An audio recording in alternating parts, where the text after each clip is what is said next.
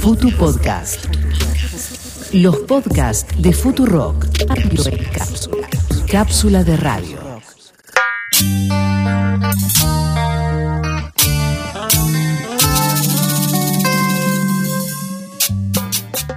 Bienvenidos nuevamente a Que te Maiken, este podcast de Rock dedicado a la cumbia, cuya primera temporada se centra en la cumbia villera. Si ya escuchaste el resto de los episodios de Que te Maiken, tenés cierta información para manejarte musical e históricamente con los protagonistas de la cumbia villera en esta línea de tiempo que estamos proponiendo. Al finalizar el segundo episodio de Que te Maiken, donde nos centramos en la figura de Pablo Lescano y lo que denominamos su factoría, dejamos una pregunta instalada. ¿Qué pasaba con el resto de las bandas que iban surgiendo en ese momento? ¿Quiénes eran? ¿Qué impacto tenían en la movida tropical? Hoy, en este tercer episodio de Que te comenzaremos a construir el imperio de la cumbia villera en sus años de resplandor. Hay una aclaración que me gustaría hacer previamente. En nuestro país siempre nos especializamos en encontrar antagonismos y rivalidades musicales, sea el género que sea. Por ejemplo, Los Redondos versus Soda, Charlie versus Spinetta, Bandana versus Seducidas y Abandonadas. Así podemos encontrar miles, y la cumbia no va a escapar a esa costumbre. ¿El enfrentamiento entre algunas bandas marcaría el desarrollo de la cumbia villera? No, pero claramente sí fue utilizado como estrategia de venta y muchas personas lo terminaron comprando. Más allá de alguna pica con dedicación de canciones incluidas, no creo que esto haya sido como una guerra de bandas y que finalmente no podamos disfrutar de toda la música en su conjunto. Arranquemos con las bandas a las cuales vamos a denominar fundacionales para la cumbia villera, que se suman a las que ya mencionamos en el capítulo 1 y 2 de Que te Maiken. Cuenta la leyenda que en sus comienzos se llamaron Ovación y eran una banda de covers de cumbia. Se separaron y se volvieron a juntar. Por aquel dicho de yerba mala nunca muere, quisieron llamar al grupo de esa forma y como estaba registrado tuvieron que rebautizarlo. Año 2000, Yerba Brava saca su primer disco, Cumbia Villera. Cumbia Villera. Su primer éxito fue Pibe Cantina. En los pasillos de la villa se comenta que el pibe cantina se ganó la lotería. Sí, dijimos que los enfrentamientos en muchos casos eran cuestiones de marketing y que también derivarían en canciones dedicadas de un grupo a otro. Ya en esta canción encontraríamos el primer caso. Todo indicaría que Pibe Cantina fue dedicado a Víctor Cantina, ex integrante de Yerba Brava, que había migrado previamente a Flor de Piedra, de la Factoría Lescano y que el éxito de esa banda habría inspirado en sus ex compañeros alguna de estas palabras. Se ganó la lotería. Ya no pasea con su bici despintada, no usa su gorra ni zapatillas desatadas. Y que viste elegante, todos lo ven, luciendo su Rolex, ese pibe anda bien. Luciendo su Rolex, ese pibe anda bien.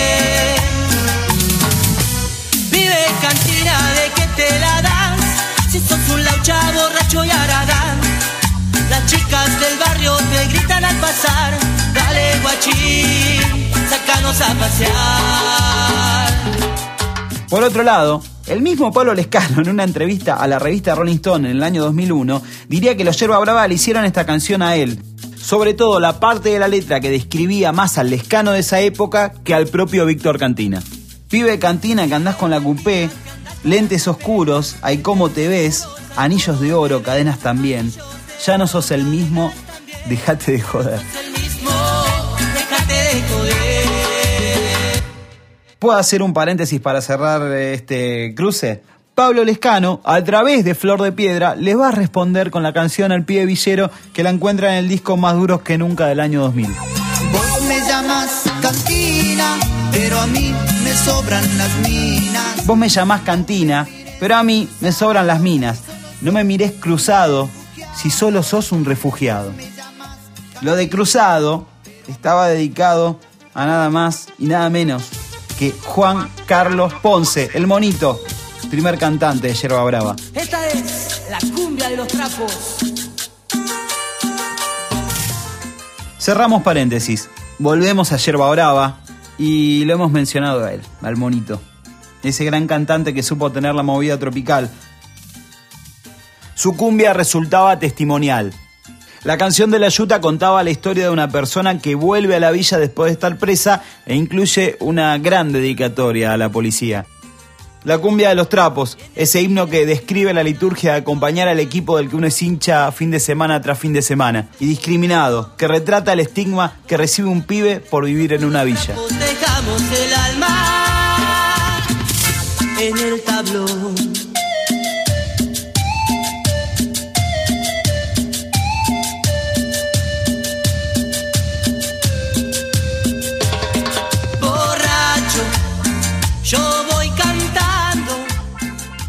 En el primer capítulo de Que te maquen también contamos que muchos iban a adjudicar la denominación cumbia villera.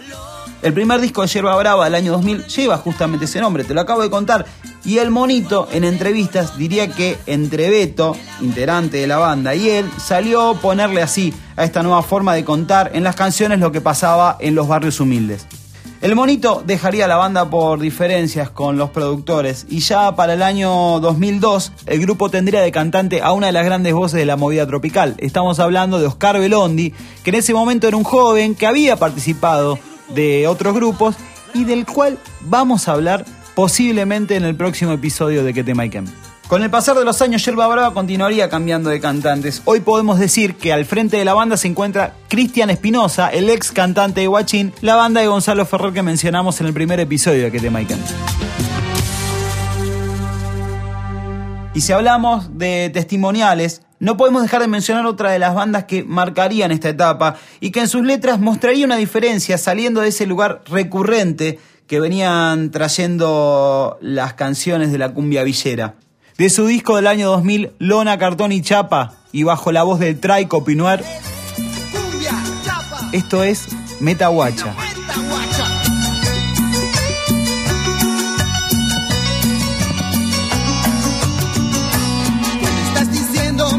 ofendiendo.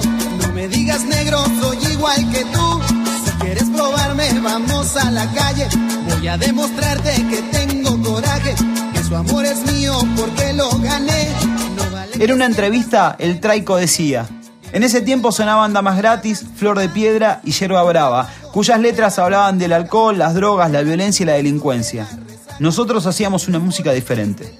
Alma Blanca, la canción que estamos escuchando ahora, hablaba sobre la fe, sobre las personas humildes que peregrinan a Luján. No sabíamos si la canción iba a gustar, pero hasta el día de hoy estamos en el corazón de la gente.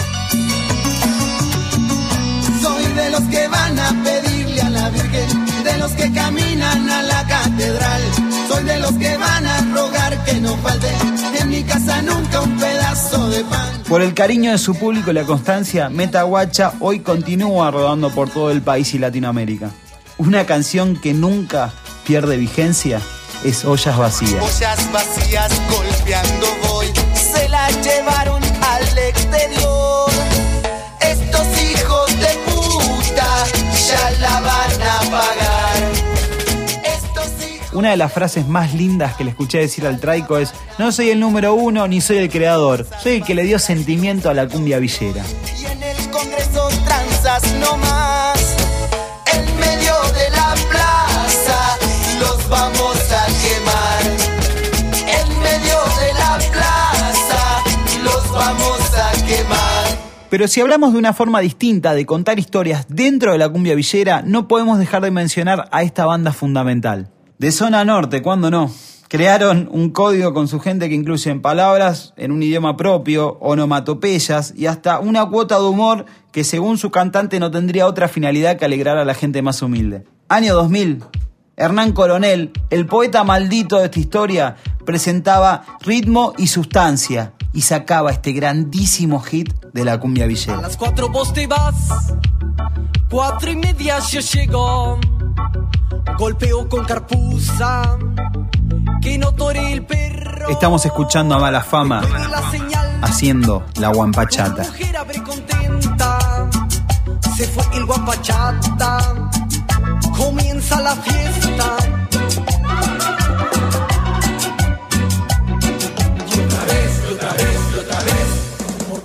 Siempre con anteojos negros, un cigarrillo prendido y un micrófono en la mano. Cara con trampera, sanguijuela, tocarreja, amiguero, cabeza de tortuga, japish, para voz basura. ¿Hay alguna más que me estoy olvidando? Bueno, todas estas marcas registradas del propio Hernán Coronel. Y otra vez, y otra vez, papagarrón te voy a hacer.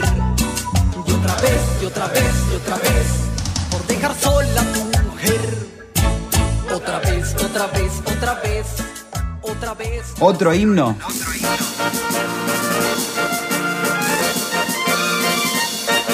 Esto es Made in Argentina. El corazón yo lo tengo pintado celeste y blanco. Porque yo amo a la Argentina y además acá nació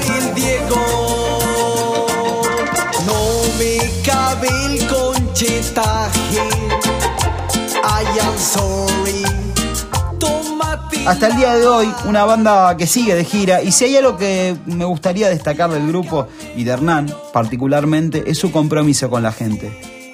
Al cierre de este podcast se confirma que cerrarán el 2018 con un gran recital festejando sus 20 años. Salud, mala fama. fanático del Diego y fan club de nuestro vino. Bien, contamos como al principio las disqueras mostraron cierto rechazo a la cumbia villera, básicamente porque pensaron que no iba a ser un negocio. De la factoría Lescano, algunos fueron con DBN y Flor de Piedra fue con Leader Music. Yerba Brava, Leader Music. Mala Fama, DBN. ¿Y qué pasaba con Magenta, el clásico monstruo de la movida tropical? Metaguacha grabaría con ellos, pero su apuesta más fuerte me parece que vendría por otro lado. Hasta ahora casi nos la pasamos en zona norte. Para conocer al próximo pilar de la cumbia villera, nos vamos a tener que tomar el Mitre. Nos bajamos en retiro, ahí mismo, línea C hasta Constitución, y el Roca para meternos en la zona sur del conurbano. Con un nombre jugado que marcaría la impronta de la banda, pasamos a presentar a otra de las fundacionales y sin lugar a duda de las más queridas de la cumbia villera. Año 2001 del disco Manos Arriba, desde Verazategui, zona sur, Ariel David Salinas, o mejor dicho, Ariel el traidor, en la voz de Pibes Chorros.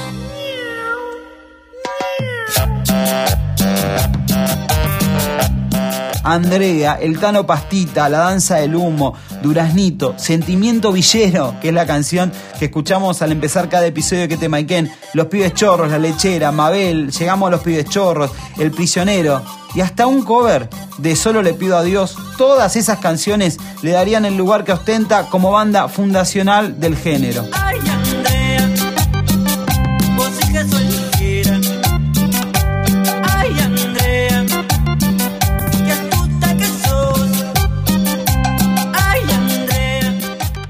Sus letras crudas, muy al hueso. Drogas, alcohol, salideras y algo que ya mencionamos y que en minutos nomás desarrollaremos mejor. La mujer desde una mirada machista, como en la mayoría de las bandas de la cumbia villera de esa época, retratada como un objeto a quien se denigra o se utiliza solamente para la satisfacción sexual.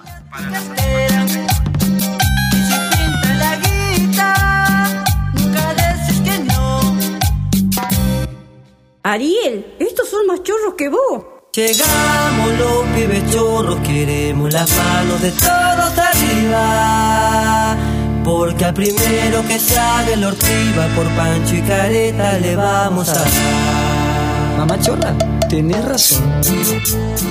En 2005 Ariel deja la banda y se suceden distintos cantantes que le da cierta intermitencia a Pibes Chorros, que, hay que decirlo, siempre fue relacionada fuertemente al traidor. Salinas actualmente se encuentra trabajando en un proyecto que se llama Ariel el Traidor y los Pibes. Obviamente en los carteles siempre se completa con chorros, pero eh, hay que aclarar que es un proyecto que va por fuera de lo que era la banda.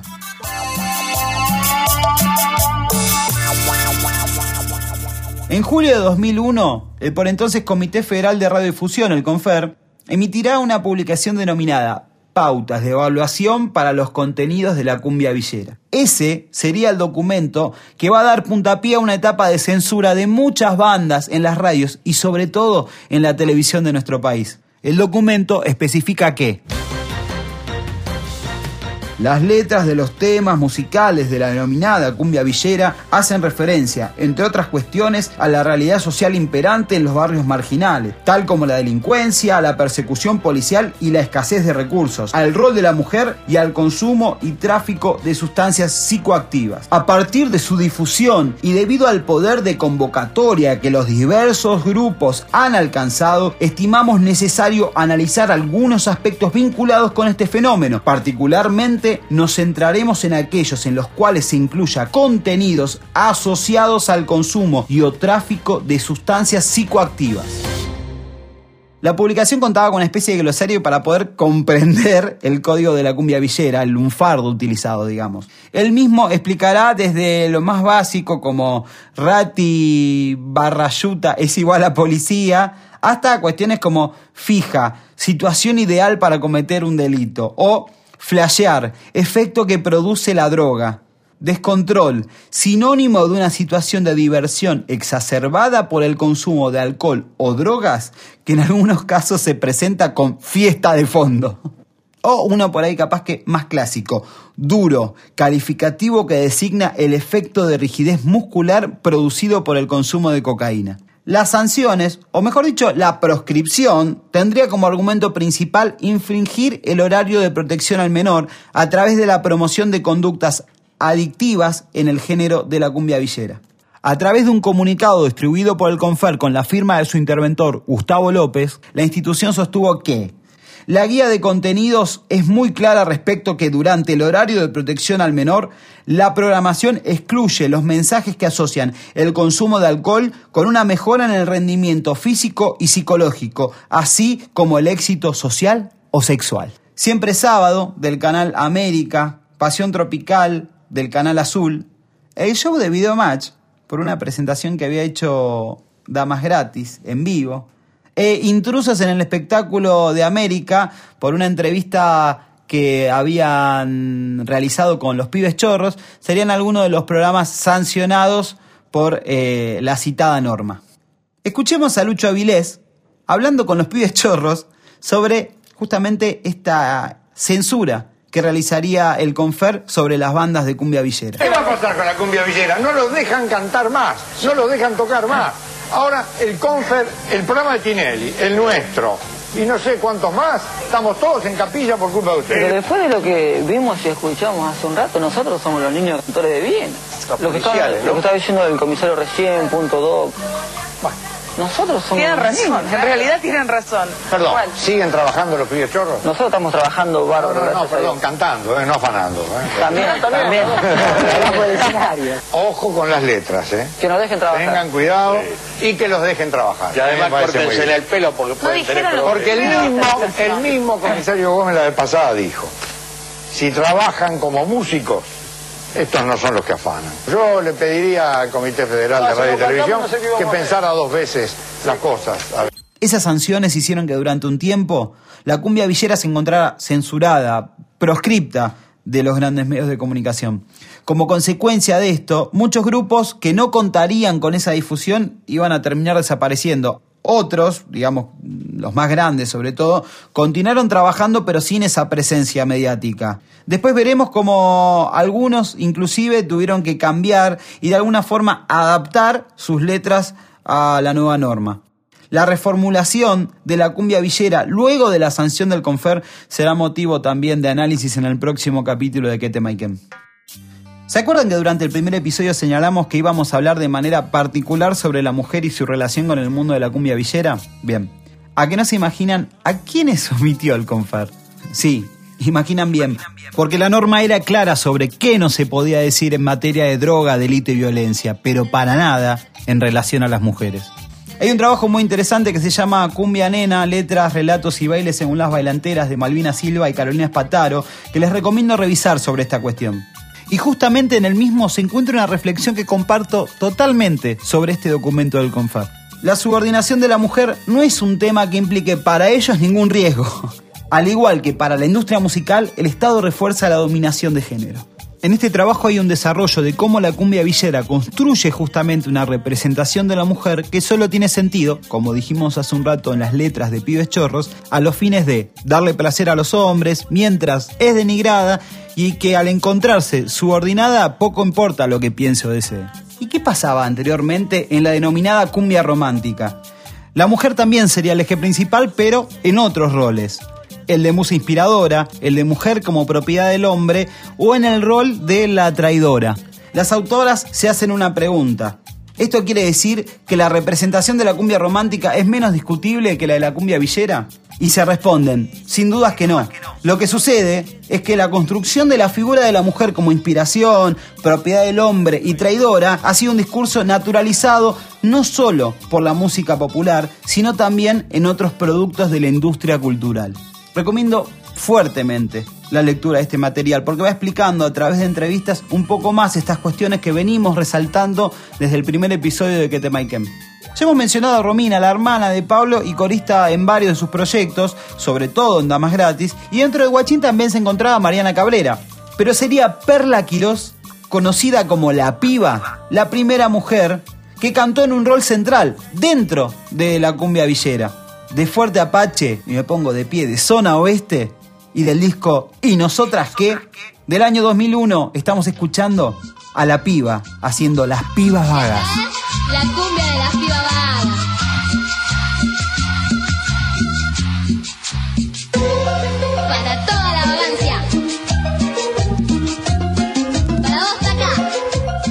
En una entrevista para la página 12, Marta Dylan le preguntó, ¿y el resto de los grupos de cumbia villera cómo te tratan?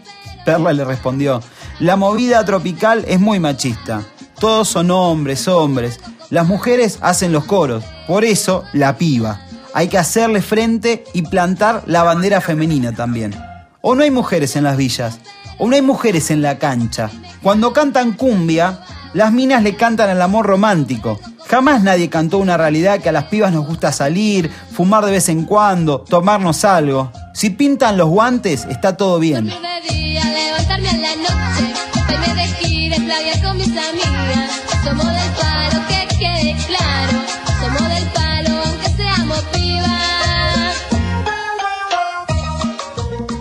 La piba sacó solo un disco y hoy se encuentra trabajando en un nuevo material.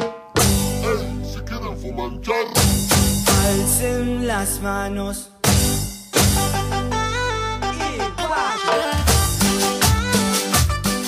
Bien amigos y amigas, hasta aquí el tercer episodio de Que te Maiken. Empecemos a pensar, ¿quiénes vinieron luego de los fundacionales? ¿Cuáles fueron las bandas que continuaron este legado? Repiola, Supermercados, La Base, entre otros pibes que tomaron la posta de la cumbia villera. Todo esto en el próximo episodio de Que te Maiken.